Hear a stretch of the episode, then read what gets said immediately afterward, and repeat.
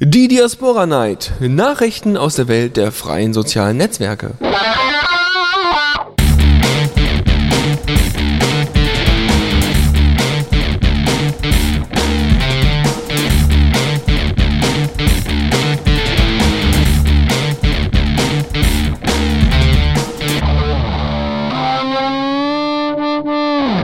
Hallo und herzlich willkommen zur Diaspora Night hier auf The Radio CC und das sind unsere Themen. Diaspora-Installation in Zukunft in vier Schritten und nur mit einem Skript. Facebook-Ausfall. Zuckerberg zieht andere Webseiten mit. Datenschutz. Twitter macht's neu und widersprüchlich. Kinder unter 13-Jährige in sozialen Netzwerken. Das sind unsere Themen und äh, Hallöchen Dash. Hallo, ich bin auch dabei, wie immer. Wie immer und äh, du wirst gleich noch ein bisschen runtergeregelt. Jetzt gibt's erstmal Matthew Moore mit All the Things She Said und dann gibt's die News. Diaspora aktuell. Da sind wir zur Diaspora Night. Hallöchen Dash. Ja, äh, nochmal Hallo. ähm, wir haben ja eben schon die spannenden Themen gehört. Ähm, jetzt ähm, möchte ich euch aber noch ähm, kurz erklären, ähm, wie ihr uns Feedback geben könnt. Da gab es nämlich ein kleines Problem, nämlich Dennis. Genau, und nämlich äh, haben so ein paar äh, komische Leute äh, gemeint, unseren Chat belagern zu müssen. Und deswegen haben wir leider die Vorsichtsmaßnahmen ergriffen, den Chat auszuschalten. Erstmal. Auf unbestimmte Zeit natürlich. Äh, wir sagen euch aber dann auch dementsprechend Bescheid, wenn er wieder online ist und sich dieser ganze Shitstorm da verflogen hat. Also Shitstorm in Anführungszeichen. Einfach nur, dass zu viele Spammer da ihr, ihr Zeugchen gelassen haben. So. Und deswegen gibt es eine Alternative, ne, Dash, und zwar über den Jabber-Chat. Genau, wir haben, äh, wir ähm, haben uns überlegt, dass wir den Jabber-Chat nutzen, ähm, der von einem Diaspora-Nutzer erstellt wurde. Wir haben auch von, von Wie äh, die, die ähm, Gelegenheit bekommen, anderen nutzen. Äh, auch danke an, an, an Wie dafür. Aber ähm, wir machen das jetzt einfach auf dem ähm, Jabber-Server.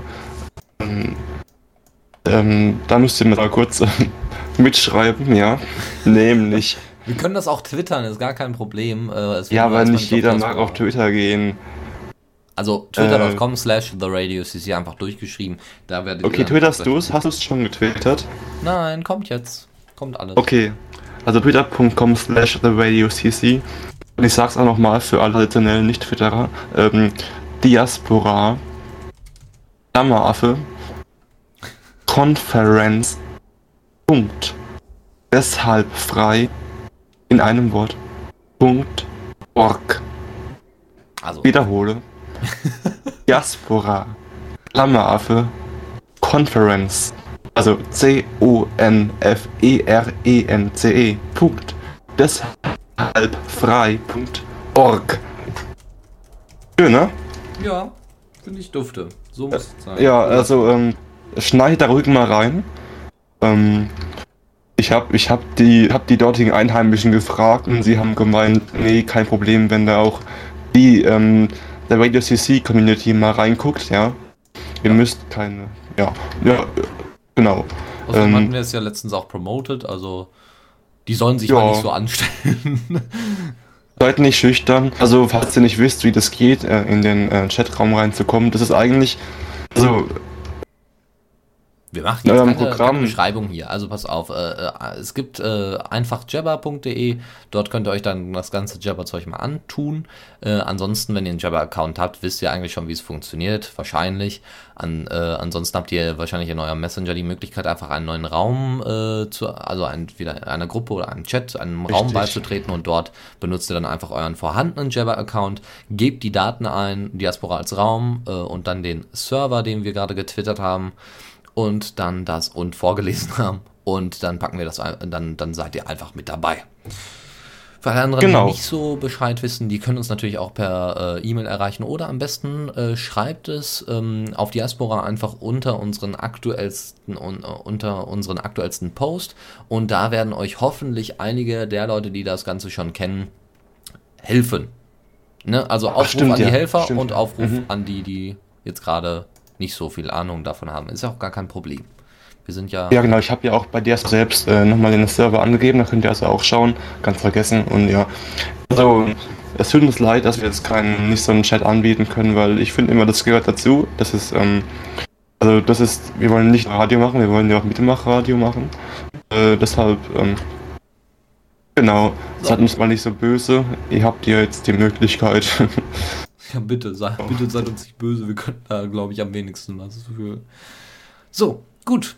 Willkommen zu unserem. Ich habe die, ich habe die Kategorie jetzt mal umbenannt. Also es das heißt natürlich immer noch weiterhin äh, Diaspora aktuell, aber ne, der äh, Sean Tiller hat ja sein sein regelmäßiges Update, ne, sein Review auf Diaspora und äh, ich würde das jetzt am liebsten so The Weekly Sean nennen. Ich fände das lustig. Also Personenkult hier.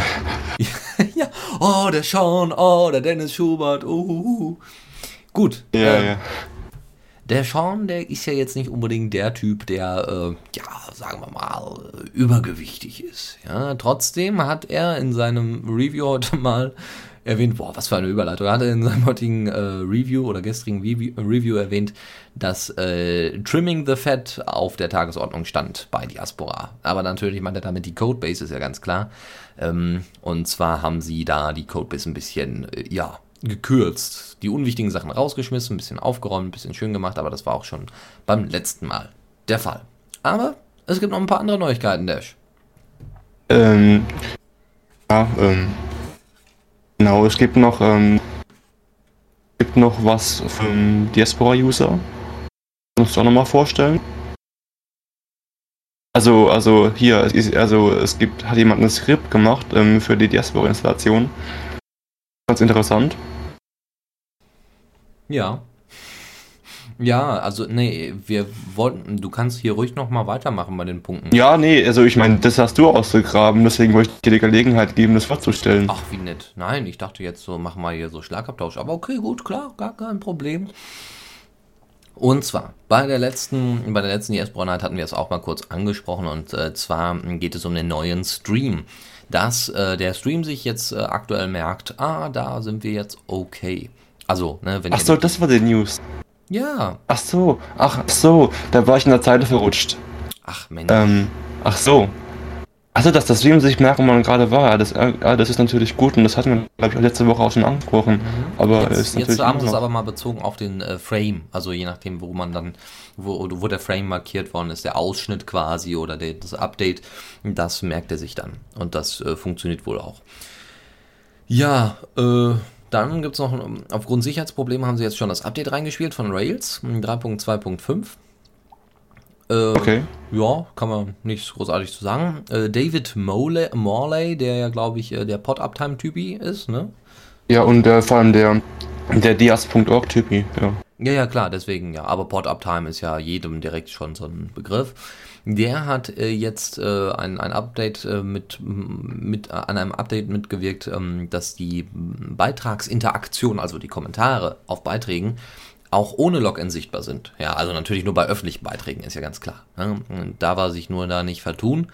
Aber ich denke, äh, das ist, ähm, das ist schon ganz hilfreich, wenn man dann mal, ah, guck mal eine Diskussion, oh, dann registriere ich mich mal, oh, oder da, ich logge mich mal ein. Das ist äh, sicherlich ganz hilfreich, um der Diskussion nochmal einen neuen Anschub zu bringen. Mhm. Äh, zu, mhm. ja. Das ist nett, ja. Ähm, also ich habe auch letztens mal so einen Link verschickt. Ähm, auf dem öffentlichen Diaspora-Post und ich, ich dachte eigentlich, dass da, dass man sehen kann, wer den geliked hat und wer den Reset hat, aber das ist, war wohl anscheinend nicht der Fall bis jetzt, ne? Jo, ja, also ich hatte, also ich hatte nicht das Problem. Also ich kann das immer sehen, nur nicht von außen. Ich habe es nicht von ja, außen. Ja, ja, darum geht's ja. Es ist nicht jeder Diaspora-User. Daher.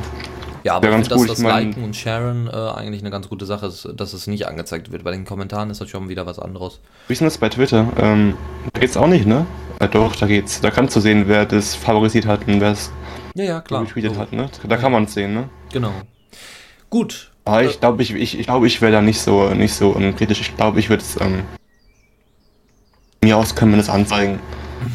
Weil das ist, ja, das ist ja auch quasi so ein Popularitätsanzeiger und ich meine, das ist eigentlich ganz nett. Stimmt, ja. Na gut. Diskussion über bessere Dokumentation äh, gab es äh, in der Mailingliste. Das ist äh, Ne? Es gibt ja zwei Mailinglisten, das werdet ihr aber gleich nochmal genauer hören. Ähm, und die Podmans werden aufgefordert, sich daran zu beteiligen, weil die Dokumentation wurde ja jetzt schon 500 Mal neu aufgesetzt und verbessert und gekürzt und verlängert und erweitert und was weiß ich. Trotzdem sollen sich die Podmans da mal ein bisschen also Podmans, es ist ja auch wieder ne, so schön selbst erfundene hier Neologismus nennt man das im Deutsch LK ja, oder auch äh, ne, in der Oberstufe Podmans und äh, ja, wenn ihr also einen Pod betreibt, dann könnt ihr euch da mal einschalten und sagen, hier Dokumentation mal ein bisschen verbessern und schön machen. Ja, das neue Skript ja. von Franz Phase, nee, von Hans Phrase, nee, von Hans ha Phase, Entschuldigung. Ich, also ich hoffe nicht. Oder Hans Face. Ja, ich hoffe nicht, dass du gerade zuhörst. Sagen wir mal Hans Phase. An, ansonsten schöne Grüße. Tut mir leid. Also Hans Phase hat ein ähm, hat einen Diaspora-Beitrag gepostet, äh, den Sean Tiller auch äh, reshared hat und er meinte dann so, yay, freut euch alle, bald bin ich fertig mit meinem Skript und dann wird das alles total super, dann kann jeder ganz, ganz einfach sich so seinen Diaspora-Pod aufsetzen. Und dann haben alle gesagt, oh, da freuen wir uns aber drauf. Genauso einfach wird das nämlich. Er hat gesagt, er wird ein Skript basteln, das ähm, die Installation auf Diaspora auf einer frischen Instanz von Ubuntu 12.04 ganz, ganz leicht macht äh, in, in ganz einfachen Schritten zwei oder vier, ne, je nachdem. Also, wenn, also in vier ist es normalerweise. Äh, wenn du aber schon eine Domain und äh, SSL-Zertifikate hast, dann, ähm, dann läuft das auch ohne. Ja, das ist auch ganz schön. So, dann, ähm, ne, also du brauchst eine Domain, du brauchst SSL-Zertifikate und das war's. Dann einfach nur Ubuntu frisch installieren auf deinem Server, das Skript ausführen und äh, dann einfach die Zertifikate da ungekryptet un, äh, damit reinpacken und äh, reinkopieren. Dann einfach nur ein paar, äh, ein paar äh, Zeilen ausfüllen und mit, mit Details, ne, wie dein Port heißt wahrscheinlich, welche Domain du benutzt und und und. Und dann werden die ganzen Dependencies, die ganzen Abhängigkeiten, die ganzen Pakete einfach runtergeladen, installiert, dann die aktuellste Diaspora-Version wird eingespielt und dann wird alles, ne, wird alles automatisch gemacht und das macht er jetzt wohl alles mit einem Command. Da wird auch ein Service erstellt und dann werden die richtigen Permissions für die, ähm, für die einzelnen äh, Ordner erstellt und das soll alles ganz, ganz toll und einfach sein. Und wenn das wirklich alles so toll und einfach ist, ganz ehrlich, dann hole ich mir mal SSL-Zertifikate und dann werde ich das mal locker, flockig äh, äh, mal einfach ausprobieren. Ne? Testweise Ach mal ja? so einen Diaspora-Server aufsetzen. Das wäre ja awesome.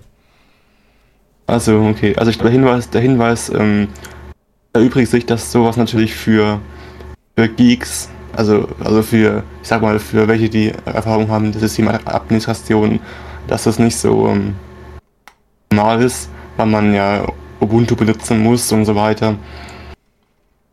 Aber ansonsten kann es natürlich hilfreich sein. Mhm. Also ich, ich, will das nicht, ich will das nicht schlecht machen, aber ich ähm, man muss natürlich darauf achten, also beachten, dass das ein Skript ist und das automatisch Zeug macht, das sogar automatisch ähm, in äh, Systemen, die man erstellt.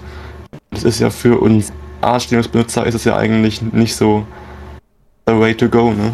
Nee, nein, nein, nein. Aber das ist ja mit ja auch nicht gemeint, ähm, sondern es ist ja wirklich dafür gedacht, du setzt einfach einen Ubuntu-Server auf, haust da das Skript drüber und fertig, weil der installiert auch gleichzeitig den, den, den äh, Webserver wohl schon und Ach, okay. also Zeug, also der macht alles quasi automatisch und es ist wirklich nur für einen Pod gedacht. Und, äh, ah, ich glaube, ja stimmt, ich glaube, es ist sogar, ich glaube, es ist, wird sogar empfohlen, wenn so einen Pod, egal auf welchen oder Diaspora macht, dass man da sowieso nur ein, also nur einen Server speziell für das äh, für Diaspora oder Dafonica nimmt. Wird ja auch so empfohlen. Ich, also ich mache das persönlich nicht, weil ich, ich bin da sparsam, ich habe halt nur so ein kleines v VPS und ich mache da eben alles drauf. Deswegen stört mich das eben, dass ich eben Ubuntu nehmen müsste und so. Ähm, aber ähm, klar, wenn man öfters mit mehreren Servern hantiert oder das von mir aus zu Hause in seiner Maschine machen will, dann ist sicherlich eine gute Möglichkeit. Also ich habe hier noch einen Rechner stehen, da ist Debian drauf, da spiele ich immer ein bisschen mit rum, wenn ich an meinem richtigen Server nichts machen will und also nichts kaputt machen will. Und dann werde ich das einfach mal machen. Ich werde das Ding einfach mal installieren, den Ubuntu-Server und werde dann einfach das Skript mal ausfüllen und werde mal ein bisschen rumspielen, weil genauso mhm. sollte es ja funktionieren. Man braucht ja, glaube ich, noch nicht mal einen eigenen Server, sondern es sollte ja eigentlich dann auch so laufen. Also, ja, ich bin gespannt, äh, äh, was dabei rauskommt, Dennis. Ja, ich auch, du. Wir gucken mal. Nun gut, der Sean ist ja nicht nur ein äh, begeisterter Blogger und Resharer, nein, er ist auch ein begeisterter Screencaster. Ja, also ein Hochbegabter, möchte ich meinen. gut, sagen wir mal so, seine, seine Künste zum Screencasten halten sich in Grenzen, aber er, na, er, er hat, nimmt sich da schon viel Zeit für und äh, ne, bemüht sich und ist auch alles ganz nett und lieb. Sage es ja nicht, den Sean hier zu verunglimpfen, ja. Den Sean zu verunglimpfen. Den, den Sean. Nein. Ach, Ivo, wo denkst du denn hin? Nun gut, äh, er, er, hat also einen, einen neuen, äh, eine neue Episode von Dive into Diaspora äh, erstellt, hochgeladen auf YouTube. Episode Nummer 3 und diesmal geht es um Community Developer Resources. das sagt natürlich alles. Es geht darum, dass die Community und die Developer genau wissen, wenn sie ähm, bei Diaspora quasi anfangen oder erstmal sich so ein bisschen umgucken, was ist Diaspora überhaupt, dass sie sich da äh, die Informationen rausholen können. Er geht ein bisschen auf GitHub ein und, und, und. Und äh, ich habe das einfach mal ein bisschen zusammengeschnitten. Normalerweise wäre das nämlich so ein, weiß ich nicht, so ein 8 Minuten, 6 bis 8 Minuten Ding. Wir haben das mal auf 2 Minuten gekürzt. Und äh, ja, da hört ihr eigentlich alle genauen Sachen. Also ihr könnt das Video euch ja immer noch anschauen, aber hier hört ihr eigentlich nochmal alle genauen Sachen. Bis gleich. This is Sean Tilley. The first stop shop for anyone that's new to the project would be to check out our wiki, which we have on GitHub. For example, we have a section totally dedicated to developers, so if you were to go to our frequently asked questions page, you could find some of the most basic answers to some of the most common problems that newcomers have had. Additionally, we also have a community area with uh, some of our community initiatives as well as logs of our community code chat, which is our other every other week we do a code chat where community members are invited to come and join in. We also have a page dedicated entirely to podmans, so that if you, for example, wanted to start your own pod, you could locate all this information over here. We also have a blog specifically devoted to developers. Our weekend review is a great resource for figuring out what have the developers been up to. Additionally, we also have two mailing lists, and they serve the first list that I'm going to bring up is the Diaspora Dev mailing list. The Dev list is really important important for when the core team needs to make an announcement about something that's been massively updated in the code base. Additionally, we also have a discuss list. This discuss list is more community centric. It's more for the groups of people that aren't developers but still want to contribute ideas and foster discussions about current features. If you're looking to move to another pod or you just want to see who else is out there, you can go to Pod Uptime, which is uh, David Morley's contributed project to keeping track of the different diaspora pods that spring up. Finally, IRC. Just pick out any old IRC client you want. They all basically work. We have the Diaspora one for user-facing concerns and Diaspora Dev for developer-relating concerns. Ja, da sind wir zurück hier auf Diaspora. Nee, auf Diaspora auch, ja. auf The Radio CC. Das war gerade der liebe Sean, der uns noch mal ein bisschen was erzählt hat. Ja, äh, eigentlich, ach komm, wir machen ein bisschen Musik. Und zwar äh, Shampoo Tears mit äh, Too Late to Leave. Wenn ich mich recht erinnere, war dieser äh, Titel so ein Synthy-Pop-Ding. Schöne Sache. Äh, Valdiran hat ja immer den Vorteil, der äh, speist das immer etwas anders ein. Der hat jetzt seinen G-Browser, seinen G-Music-Browser und dann zieht er sich immer dann über Text, dann schreibt er sich immer dran, ey, da ist Pop drin und ist total witzig und schreibt sich quasi schon seine halbe Anmoderation damit rein, damit äh, die Leute auch wissen, ah, der Titel kommt gleich oder so. Und äh, ja, ist eine schöne Sache. Jetzt gibt es erstmal Shampoo Tears mit Too Late to Leave und dann gehen wir schon zur eigentlichen Mega-Diskussion über, weil Facebook hat sich wieder so einiges geleistet.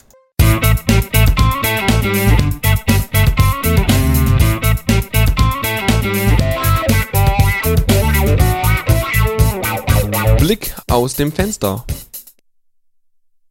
Eine Facebook-Störung, die ist lustig, eine Facebook-Störung, die ist schön. Sie hat aber viele Auswirkungen und die kann man sich dann auch noch ansehen. Nein, das ist hier nicht der Dichterverein, um Gottes Willen. Nein, äh, tatsächlich, Facebook-Störungen haben auch noch Auswirkungen äh, noch weit fernab von verärgerten Nutzern. Sie haben auch noch Auswirkungen auf so tolle Leute wie äh, Medien und Handelsunternehmen die meinen, ihre halbe Seite mit Facebook-Inhalten vollzustopfen. So, und zwar war es folgendermaßen, folgendes ist passiert. Äh, auf, in der Nacht von ähm, auf den 1. Juni ist es so äh, ist es dazu gekommen, intern bei Facebook, nicht irgendwie DDoS-Angriff, wäre glaube ich auch, äh, glaube ich, bei, bei Facebook ein bisschen schwierig, ähm, ist es zu einem Ausfall gekommen. Mitten in der Nacht. So, okay, gar kein Problem. Aber die Zugriffszeiten bei eben diesen Medien- und Handelsunternehmen in den, in den USA haben sich erhöht, deutlich erhöht sogar. Ja. Äh, das hat eine Monitoring-Firma rausbekommen, die dann immer mal so zwischendurch die Seiten angepinkt hat und mal geguckt hat, wie lange die dann brauchen. Ähm, und äh, der Facebook-Ausfall war stundenlang, aber äh, naja, dumme Idee halt, weil, das muss man sich so vorstellen, äh, da wird das, da ist das nicht einfach alles komprimiert auf einem Server, ja, das ist nicht einfach alles schon drin, ne, so, sondern da, weiß ich nicht, das ist so, als würde man sich einen Obstkorb angucken. Der richtige, der gute Obstkorb ist äh, komplett voll mit allen Sachen, die schon drin sind und der schlechte Obstkorb hat noch 500 Obstkörper nebendran, die dann immer wieder was in den Hauptkorb äh, werfen. Ich weiß nicht, warum ich jetzt gerade auf, gerade auf die Idee gekommen bin, aber so ähnlich ist das. Und So, und diese Zeit, die dann auch noch, ne? Und wenn dann ein Körbchen mal weg ist und mal eben kein Obst mit in den Hauptkorb werfen kann, haben wir ein Problem. Weil das dauert dann. Entweder dauert das dann oder äh, diese Daten können nicht erhoben werden. Das heißt, ihr habt auf einmal irgendwie, ja, da wo vorher mal der Facebook-Button war, fupp, weg. Der wird dann nicht mehr angezeigt, weil Facebook down ist. So. Äh, die äh, Heise, die das Ganze dann aufgenommen haben und gesagt haben, ja, das ist ja nicht so schön. Ne? Da müssten die Serverleute ja noch ein bisschen besser mit umgehen können. Äh, da hat Heise gesagt, ja, pass auf, pack doch einfach alle eigenen, äh, pack doch einfach alle Inhalte, eigenen Inhalte auf den Server und äh, benutzt keine Facebook-Buttons. Zum Beispiel Heise hat ja damals äh, den, den Streit mit Facebook äh, Deutschland angefangen und hat gesagt, ja, wir haben hier einen Zwei-Klick-Button.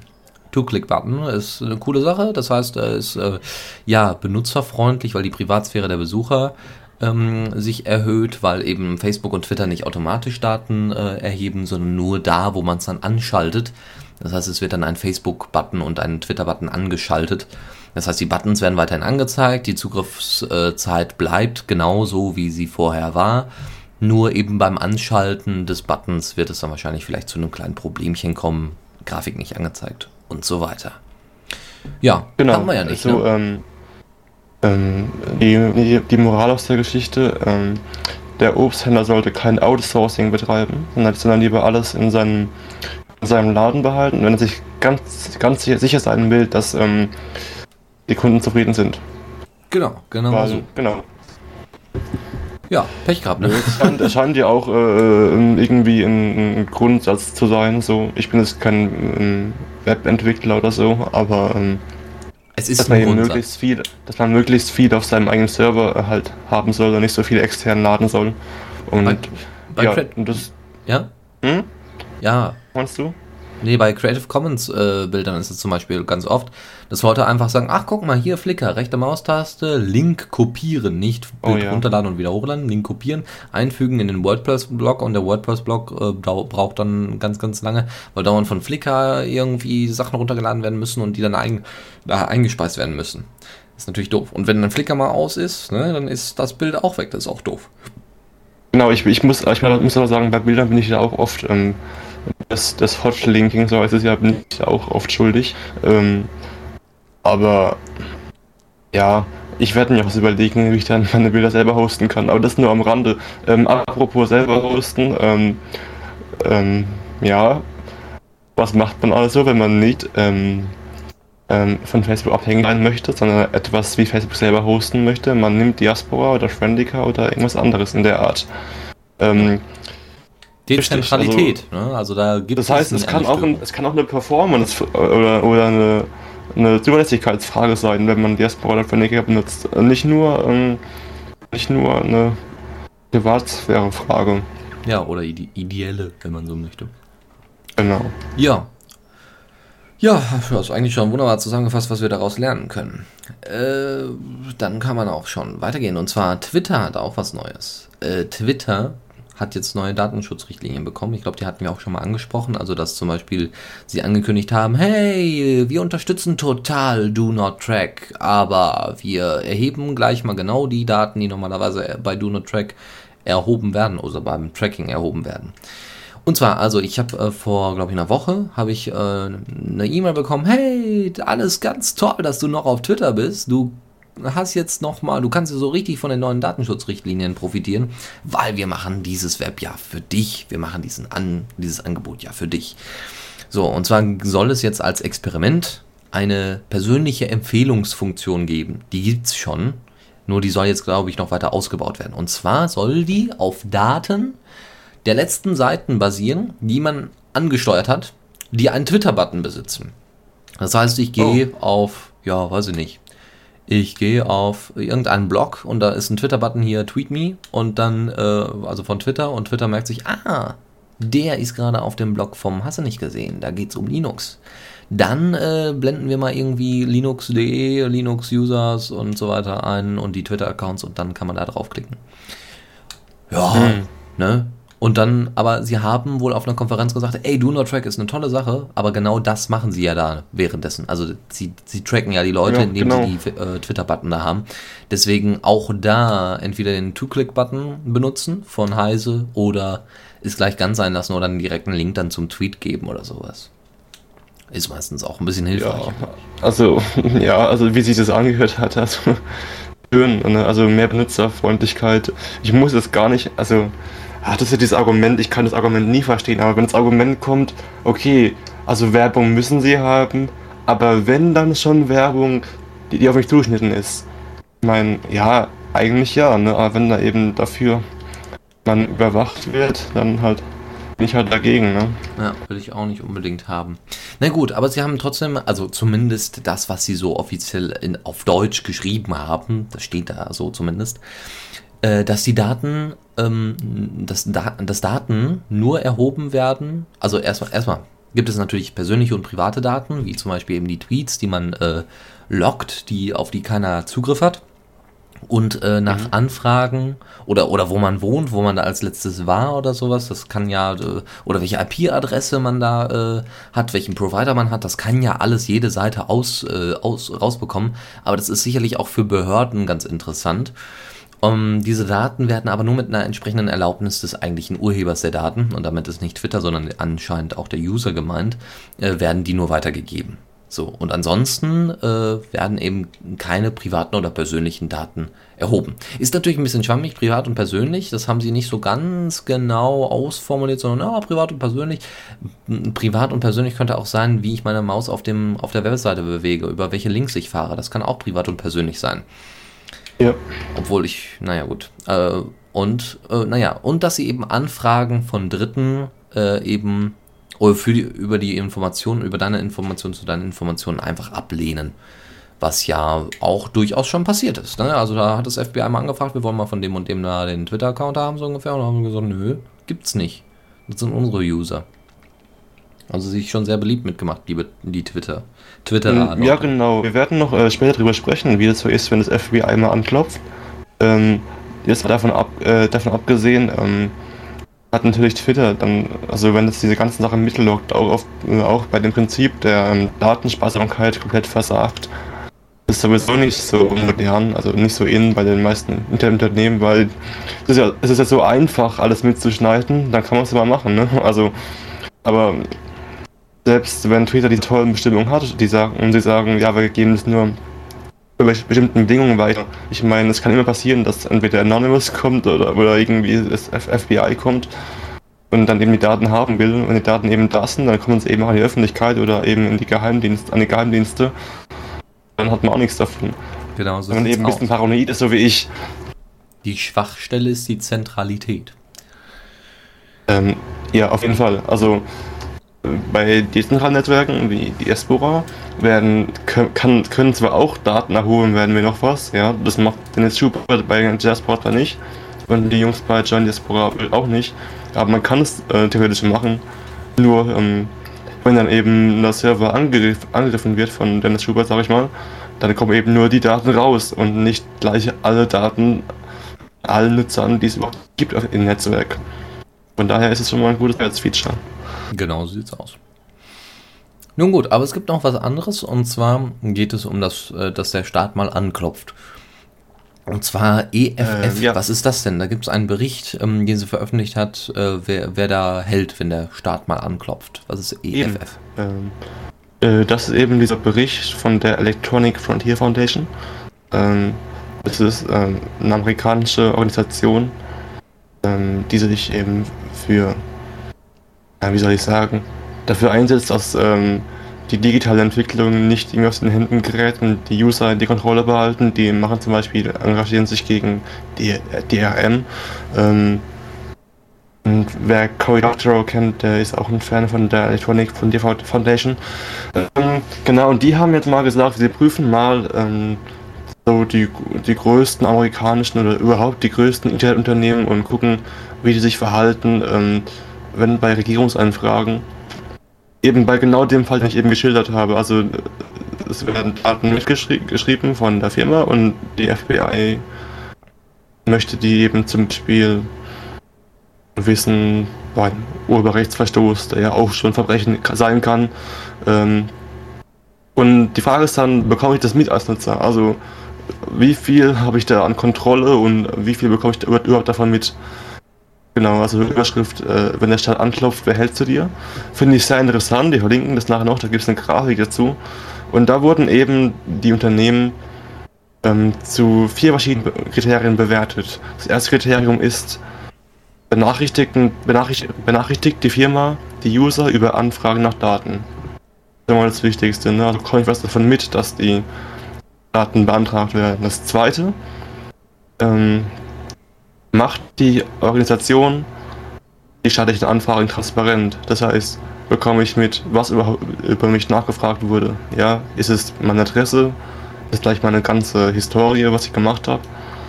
Der dritte Punkt ist, ähm, ob mein Recht ähm, auf Privatsphäre und vor Gericht verteidigt wird vom Unternehmen. Ähm, und vierter Punkt ist, ähm, ach so, ich muss, muss unterteilen zwischen ähm, der Verteidigung vor dem Gericht und der Verteidig Verteidigung im, im US Congress. So, ähm, jetzt können wir da mal drauf schauen auf die Grafik. Und wir sehen, wer am besten abgeschnitten hat. Am besten hat Sonic.net abgeschnitten. Das ist ein, ein ISP, ein Internet Service Provider und auch ähm, sonst ein Telekommunikationsanbieter aus den USA. Der hat in allen Kategorien die volle Punktzahl, also einen vollen Stern bekommen. Ähm, erstaunlich gut schneidet Twitter ab. Wo, äh, wohl eben auch aus den Gründen, die wir eben genannt haben. Mhm. Äh, also fast überall einen vollen Stern. Außer in der Transparenz. Als nächsten haben wir dann Google. Ne, also in Google, ähm, da wussten wir auch von Aktionen wie ähm, Google Dashboard und Google Checkout, dass die durchaus transparent machen, welche Daten sie sammeln und das eben auch bei Anfragen der Regierung anscheinend. Ähm, Dropbox, nicht schlecht. Äh, Dropbox zweieinhalb Sterne. Äh, äh, drei Sterne. Ähm, keine Stern, kein Stern dafür, dass äh, es den User vor Gericht verteidigt, das leider nicht, aber ähm, sonst, äh, sonst volle Punktzahl. Hat sicher, sicher damit tun, dass es eine Kontroverse gab wegen den AGBs von Dropbox und dass sie danach gebessert haben. Finde ich persönlich sehr schön, weil Dropbox ja, Dropbox eine große Verantwortung hat, weil da ja auch tatsächlich persönliche und teils sogar Firmendaten hochgeladen werden. Ne? Ähm, so, wer hat schlecht abgeschnitten? Yahoo? Überraschung, Überraschung. Apple. Ja, so, ach so, ja, fangen wir mal, fangen wir mal mit Apple an, genau. Apple ganz schlecht. Ich meine, die sind ja, okay. Also, ja, die, die hatten ja dieses ähm, schöne, ich meine, die sind nicht bekannt für, die Verteidigung der Privatsphäre der Nutzer. Nicht wirklich, nee. Die, also ich sag mal, da gab es ja auch diese komischen Auflagen, diese komischen Copyright-Auflagen von diesem iBook. Zeug, äh, wo, wo Apple gesagt hat, ja, hier, guck mal, wir bieten euch hier eine Plattform an. Ihr könnt äh, eure E-Books hier sogar direkt schon schreiben und hochladen in unseren Bookstore und äh, ja, aber Apple hatte dann auch dementsprechend direkt schon die Rechte an diesem Buch dann erworben, dadurch, dass es dann eben mit der, deren Software gemacht worden ist. Ja. ja genau, also ich meine, also man ist halt weniger User als irgendwie, will ja nicht Sklave sagen, aber halt ja, wenn man Apple, wenn man wirklich Apple-User ist, dann ist man nicht. Also ich sag mal so, der Kunde ist König, gilt in dem Fall nicht. Ähm, ja. Äh, wer noch ganz schlecht abschnitten hat, ist dieses unscheinbare soziale Netzwerk namens Facebook. Ähm, da gibt es gerade mal einen halben Stern dafür, dass staatliche Anfragen transparent gemacht werden. Und eben, dass eben User Privacy im Kongress verteidigt wird, da haben irgendwie aber fast alle einen Stern dafür bekommen. Ich weiß nicht genau, was damit gemeint ist, müssen wir mal nachgucken.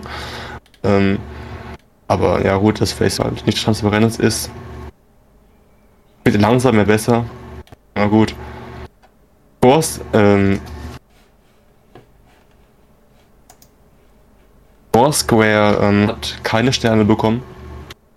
Überhaupt keine. Überraschung. Also, also, ja, also Foursquare ist ja auch so ein Unternehmen, was datenschutzrechtlich über. Also, ich meine, die Definition von einem Foursquare ist ja eigentlich, keinen Datenschutz zu haben oder keine Privatsphäre zu haben. Weil, also, so hat es ja gestartet. Also, ich meine, ein Unternehmen, dessen, dessen Ziel ist, den User zu ermöglichen, dass er seinen Standort überall anzeigen kann und einchecken kann und so ein Schwachsinn. Ja, okay, keine Überraschung. Ähm, Ja. Microsoft? Ja, Überraschung. Ja, ne? My, My, MySpace? Okay, also wen es stört, wer noch da ist. Also ich glaube, es gibt andere Gründe aus MySpace wegzugehen, außer aus Datenschutzgründen. Ähm, Skype ist auch ganz ja, gut. Skype hat ja, ich meine, Skype ist auch dafür bekannt, dass sie ähm, gerne mal mit der Regierung zusammenarbeiten, ne, was Abhören und so angeht. Also zumindest in den letzten Jahren. Von daher. Genau.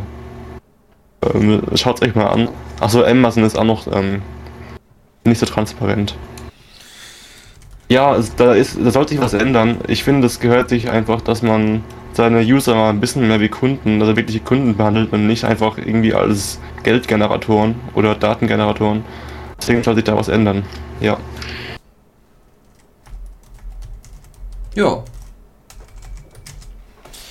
naja gut, okay, gut. Äh, das war dann auf jeden Fall erstmal aus der EFF. Ähm, MySpace, Skype und Apple sollte man dann wohl eher, und genauso wie Foursquare sollte man dann noch eher meiden. Gut, wir gehen mal weiter und zwar gehen wir jetzt mal zu Facebook testet Zugang für Kinder. Facebook will die Kinderwelt erobern. Das erinnert mich doch sehr an DSDS Kids. es ist schrecklich und ah. die Kinder werden jetzt auch mit reingezogen. Gute, gute Anladung. Also, also du hast recht, finde ich ja. ja. Also es kommt auch dem Ganzen doch sehr nahe. Jetzt, äh, wo, wo man so langsam alle, alle Erwachsenen drin hat, will man jetzt auch die ja. Kinder drin haben. Und das soll jetzt ganz, ganz toll und erzieherisch total klasse laufen. Und zwar folgendermaßen. Oh Gott, äh, oh Gott. Kinder, die jünger als 13 Jahre alt sind, können unter der Kontrolle ihrer Eltern auf dem Account der Eltern einen eigenen Account aufmachen. Der kann dann ab dem 13. Lebensjahr dann auch so abgespaltet werden und dann haben die wieder ihren eigenen Account. Die Eltern haben die volle Kontrolle über diesen Account und können dann zum Beispiel äh, können dann zum Beispiel sagen, ja, also du darfst jetzt zum Beispiel mit dem nicht befreundet sein, weil, weiß ich nicht, der sieht so ganz komisch aus oder so. Also die Eltern haben also die volle Macht, äh, wer, welche Freunde angenommen werden, welche Spiele gespielt werden und, und, und. Und äh, das Kind wird quasi ja so an die Facebook-Funktion auch rangeführt, ne? Welche, aber äh, eben nur die Facebook-Funktionen, die die Eltern auch zulassen. Ich denke mal, es wird auch äh, nette Werbung angezeigt bei den Kindern, klar. Und es werden dann schon direkt Ne, also das heißt, die Facebook-Chronik wird komplett. Ja, also, ne, ja, wir haben schon mal einen äh, Facebook-Account für unseren Sohn eingerichtet. Der äh, wird ja jetzt auch bald 13 und so. Und ja, ja. oh Gott. Also es wird ja. Richtig, ich meine, du kannst dann angeben, wer Eltern sind. Also musst du zwangsläufig und dann Vielleicht gibt es ja auch bald irgendwie einen Großeltern-Account. also, also, ja, also, okay. Was gibt's noch? Ja. zu sagen. Ja, eigentlich äh, nix, außer dass eben äh, 55% der 12- bis 13-Jährigen schon längst auf Facebook sind. Das heißt, es wird jetzt Ja. ne, nichts Neues sein. Also zumindest im Jahr 2009 war es so. Im Jahr 2000, äh, 2009, ja. 2009, das sind, das sind drei Jahre Unterschied. Ja. Samantha hat mich doch nicht ganz im Stich gelassen. Ja, also das, das ist echt eine, das ist sowas von eine perfide Taktik von Facebook. Ja, ja. Also ich meine, das ist schon, schon schlau, ja. Genauso wie DSDS Kids, das haben auch Leute angeschaut, obwohl, es, obwohl man es eigentlich scheiße finden muss. Aber ist schon sehr, sehr perfide. Ja. Ähm, der Chat schreibt auch, also ähm, äh, und der Elektroll schreibt, das natürlich auch schon, also dass er mit 13 hätte das auch gehen können, ja. Ich, ich, auch, ich bestimmt auch. Also man kann ja einfach einen zweiten Account machen, sich als Eltern angeben und wenn man, wenn man wollte und dann einfach in seine eigenen Eltern sein aufs oder keine Ahnung was. Das ist einfach, ach, also das, das ist einfach, es, es werden mehr Daten erhoben, die Eltern, also es ist einfach nur ein, auch ein Trick, ähm, damit den Eltern nämlich einen vollen Vertrag schließen kann. Ja. Mit Kindern, geht- mit Kindern geht das nicht, ne? Ähm, also die Eltern sind Ver- Vertra- Vertragspartner, die zahlen dann auch im Zweifelsfall, weil man ja, man kann ja auch ausgeben auf Facebook, äh, in den, in den Apps und so. Also es ist einfach nur, da schüttelt es mich ja schon irgendwie. Also, was sie unter dem Vorwand der Nutzerfreundlichkeit und dem Vorwand der Kinderfreundlichkeit alles machen, ey.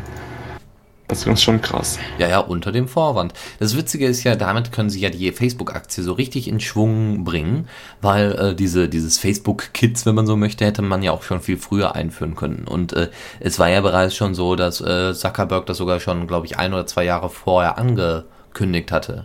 Ja, also Facebook-Börsengang, dann wollte er wahrscheinlich warten, okay, jetzt ist gut gelaufen, ist schlecht gelaufen und dann hätte er nochmal richtig nachgezogen, hätte nochmal die richtige Facebook-Aktie so richtig in die Höhe getrieben, indem er jetzt nochmal Facebook Kids veröffentlicht und Ah. alle, äh, alle Eltern total froh sind, dass sie äh, ihre Kinder im Internet, was ja quasi nur aus Facebook besteht, ne? also für Ja. viele zumindest, äh, Facebook, Wikipedia und Google, das ist, das ist das Internet und YouTube vielleicht noch. Ja. Naja, gut, okay. Gut, dann Ja, würde ich also- sagen, ähm, wir haben auch gar nicht mehr so viel Zeit, deswegen gibt es auch direkt jetzt schon die nächste Kategorie.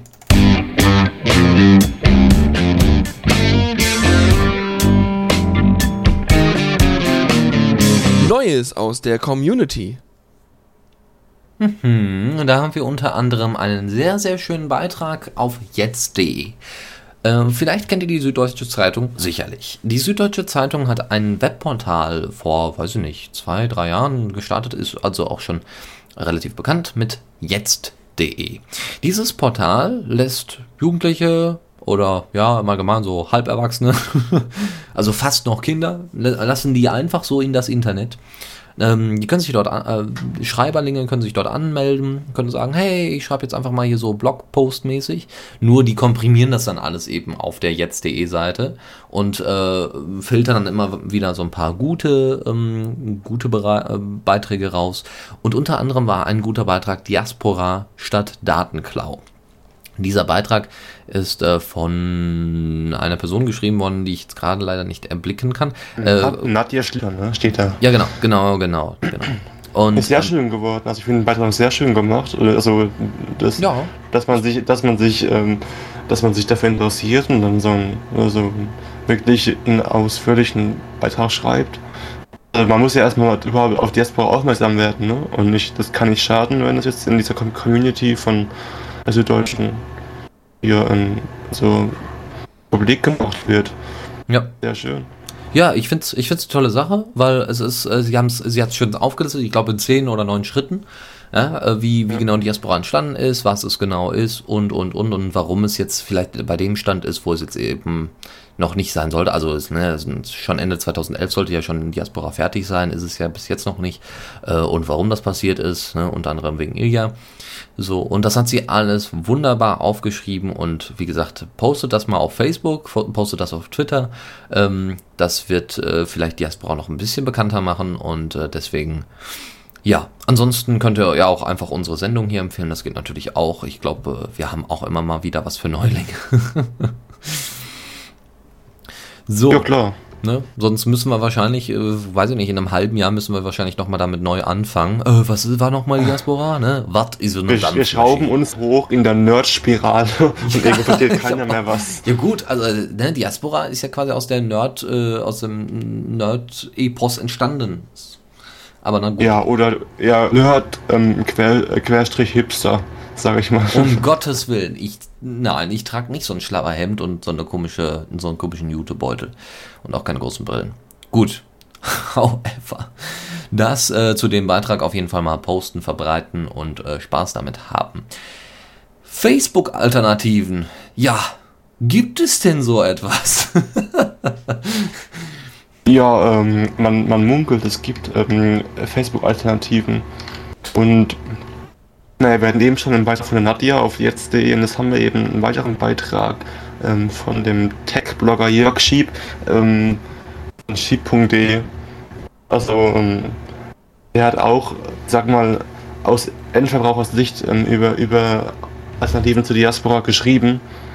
Ähm, genau, und jetzt schauen wir mal, was er geschrieben hat.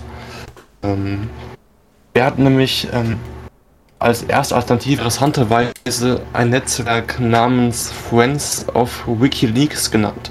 Ähm, das wurde, ähm, der beschreibt es eben so ein bisschen, das, das wurde halt ähm, von WikiLeaks und Umkreis von Wiki- WikiLeaks gegründet und soll eben als, ähm, als Kommunikationsplattform für alle Unterstützer von WikiLeaks ähm, Ihnen. Ich glaube, was WikiLeaks ist, müssen wir nicht erklären. Ähm, nee, ich glaube, das ist bei unserer Hörerschaft durchaus schon ein Begriff. Ich glaube, das ist sogar bei, bei bestimmten Großeltern schon ein Begriff, was Wikileaks ist.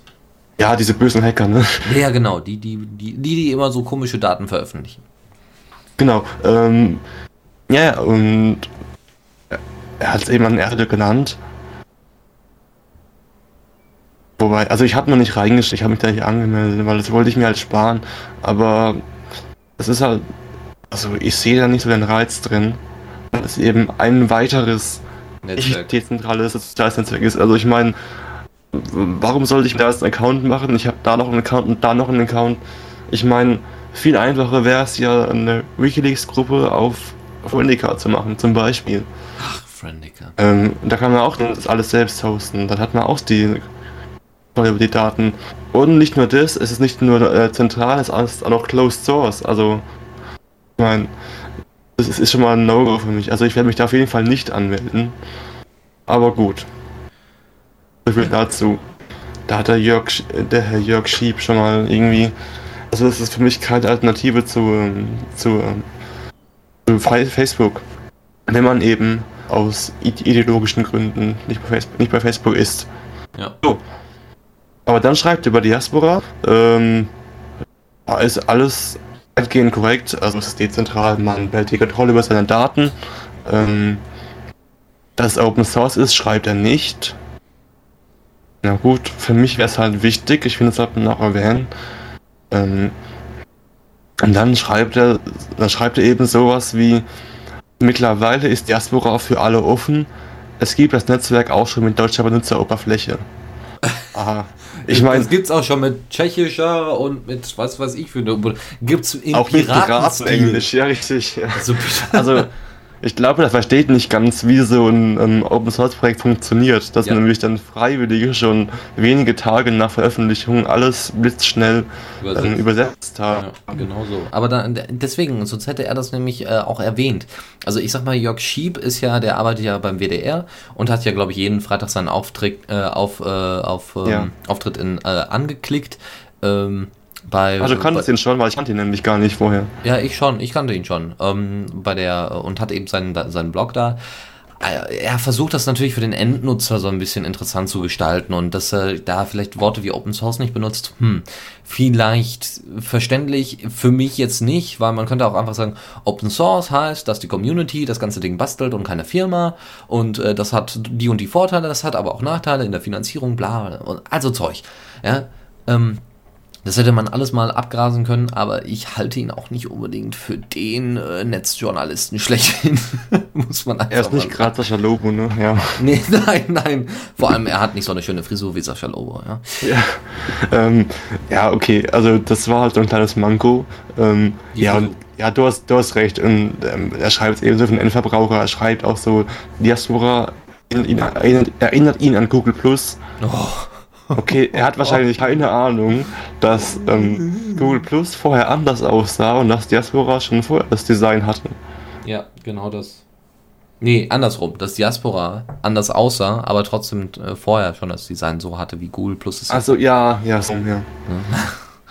Genau. So, gut. Ja, ansonsten hat er noch äh, irgendwie. Oh, da hat er dann noch ein äh, komisches Missverständnis gehabt. Und zwar ähm, hat er das äh, Thema Social Swarm, äh, hat er gemeint, das wäre ein eigenes soziales Netzwerk. Ist es aber gar nicht. Das hat er irgendwie richtig verpackt, ne? Ähm, wer den, also über den Föbut, das ist der Verein, der sich für Privat- Privatsphäre einsetzt und ähm, der hat eben die Initi- Initiative ähm, Social Swarm ähm, gestartet. Genau. Und ähm, da geht es eben darum, dass verschiedene soziale Netzwerke, Friendica, ähm, BuddyCloud, Identica, Diaspora sich halt zusammen ähm, zusammenfinden sollen und eben letztendlich ein eigenes, also ein gemeinsames Protokoll ähm, sich ausdenken sollen, ob sie arbeiten.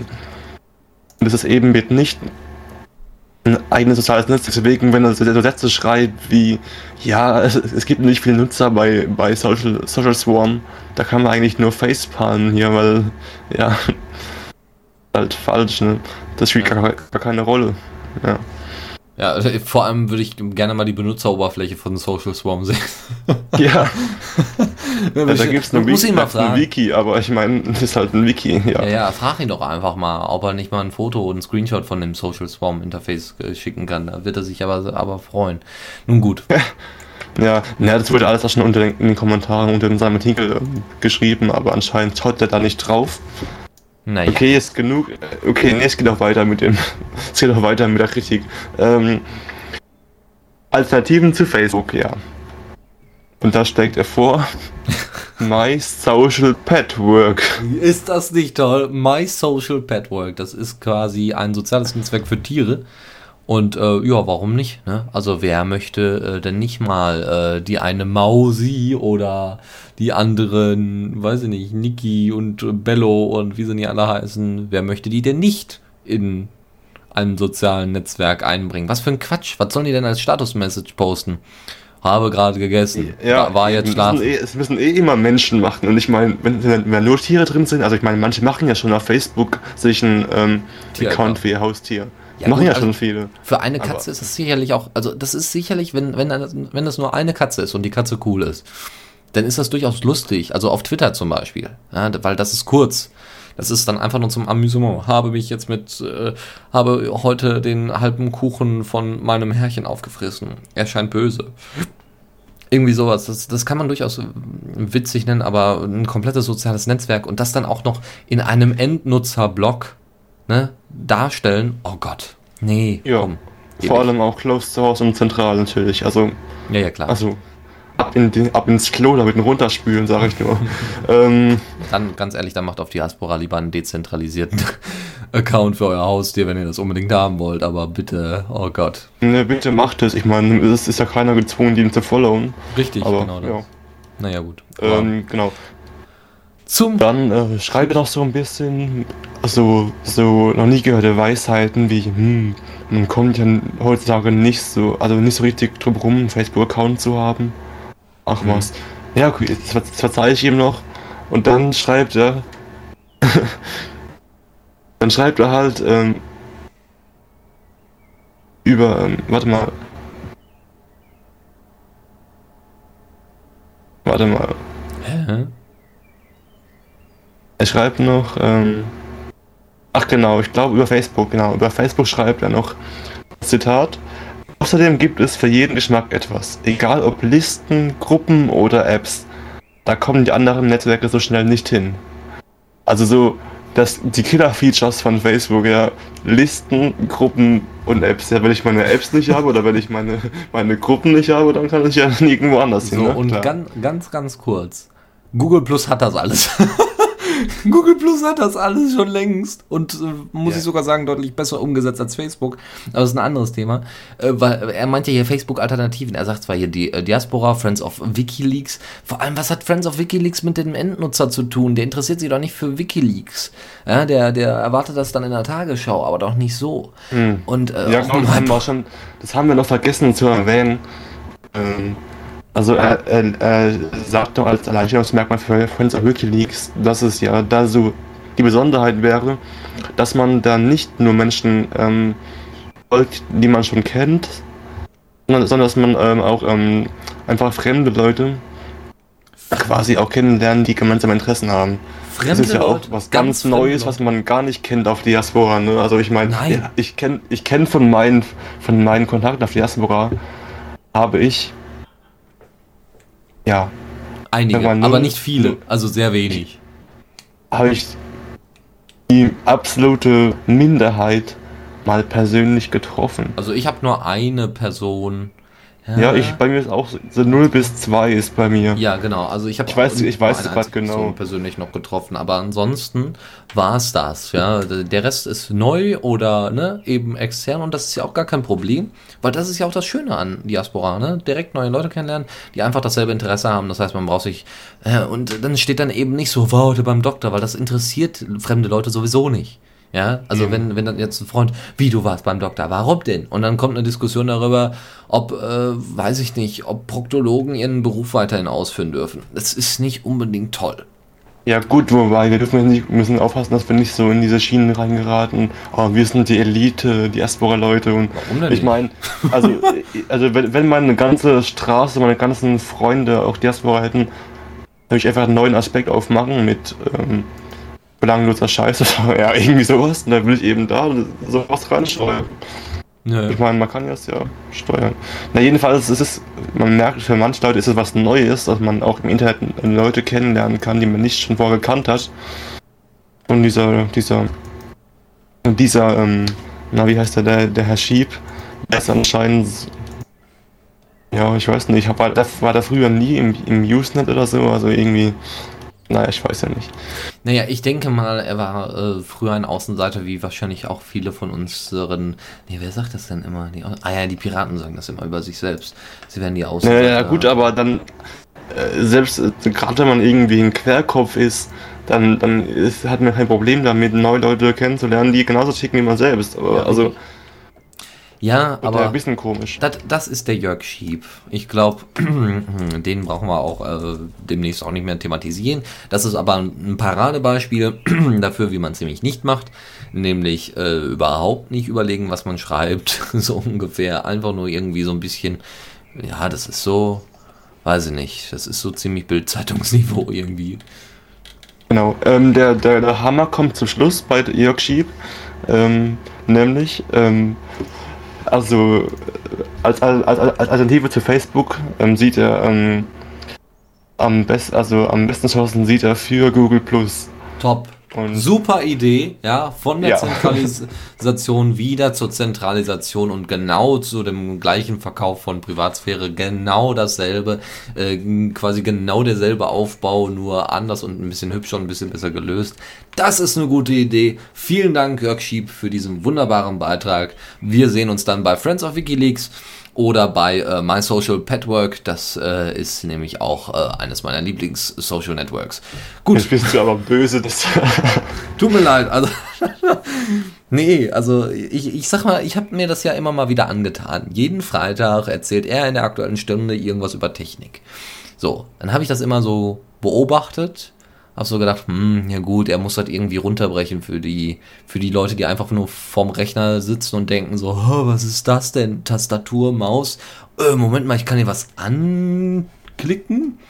Ja, äh, dafür ist das ja eigentlich gedacht. Aber, aber jetzt hat er eigentlich für mich persönlich schon uns gegenüber allen bewiesen und auch gegenüber seinen äh, Zuschauern, dass er wirklich von nix eine Ahnung hat.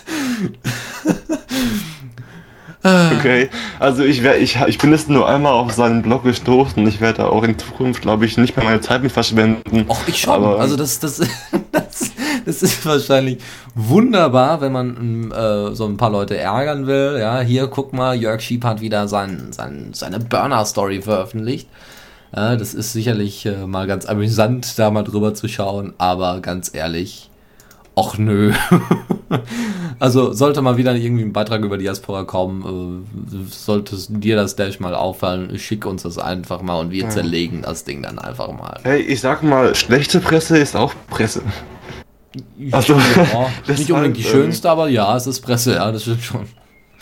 Ich meine, die Piraten kennen das ja, ne?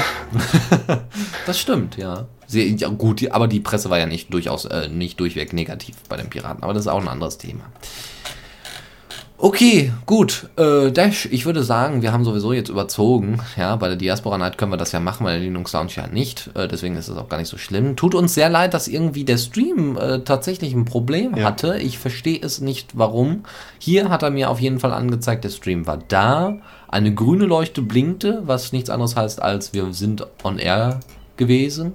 Sollte das nicht das Thema gewesen sein, äh, ist das, also sollte das nicht äh, in den ersten Minuten so gewesen sein, in der ersten halben Stunde, so wie ich das mitbekommen habe, gar kein Problem. Das Ganze gibt es natürlich nochmal als Download. Ich habe aber auch jetzt einfach die Idee, für die Leute, die den Anfang verpasst haben und jetzt noch dranbleiben, für die kram ich innerhalb der nächsten drei Minuten, ich spiele jetzt gleich einfach nur einen Titel, breche einfach die, den, den Rekord ab und spiele einfach die komplette Sendung nochmal. Ja, pack die einfach nochmal hier mit in die Playlist, weil wir nehmen ja immer gleichzeitig auf gar kein Ding. Dann könnt ihr gleich die ersten paar Minuten, die erste, also könnt ihr die ganze Sendung nochmal hören. Wenn ich das nämlich, wenn ich mich so richtig, richtig entsinne, gibt es nämlich keine, äh, keine Sendung nach uns. Das wird auch gleich nochmal ganz kurz, ein kurzer Blick. Ja, gibt es keine. Das heißt, es gibt gleich die komplette Sendung nochmal. Tut mir leid, dass es da so äh, technische Probleme gab. Nun gut, dann äh, hoffen wir mal, also wir werden das mal demnächst äh, weiter erörtern bei uns intern im Team, so von wegen, hey Freunde, vielleicht machen wir mal wieder den Chat auf. Und äh, ja, deswegen gucken wir mal. Gut, Dash, ich würde sagen, wir machen hier Schluss. Wir packen es ja.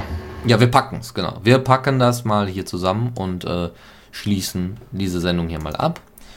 Und, ja, äh, danke nochmal an diejenigen, die den Weg äh, in den Chat gefunden haben.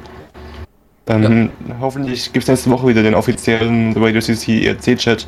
Ähm, ansonsten könnt ihr natürlich auch gerne weiter in dem, in dem Diaspora-Chat ähm, rumhängen. Ich meine, ich bin da auch immer eigentlich. Und da gibt es ein paar Diaspora-User, die auch ständig da sind. Also ihr könnt auch gerne weiterhin, weiterhin rumhängen, wenn es euch denn Spaß macht. Ja, genau, in diesem Sinne. Ähm, ja, würde ich auch sagen. In diesem Sinne einen schönen guten Abend und ihr bleibt jetzt einfach kurz dran. Jetzt wird noch ganz kurz ein Zwischentitel gespielt und dann geht's sofort los mit der Diaspora Night, die zweite. Ich wünsche euch noch was und äh, wie gesagt, Entschuldigung für dieses Malheur. Ich hoffe, wir können das somit etwas gerade biegen und äh, ihr habt noch ein bisschen Zeit zuzuhören. Bis zum nächsten Mal und äh, ja, danke dir, Ash.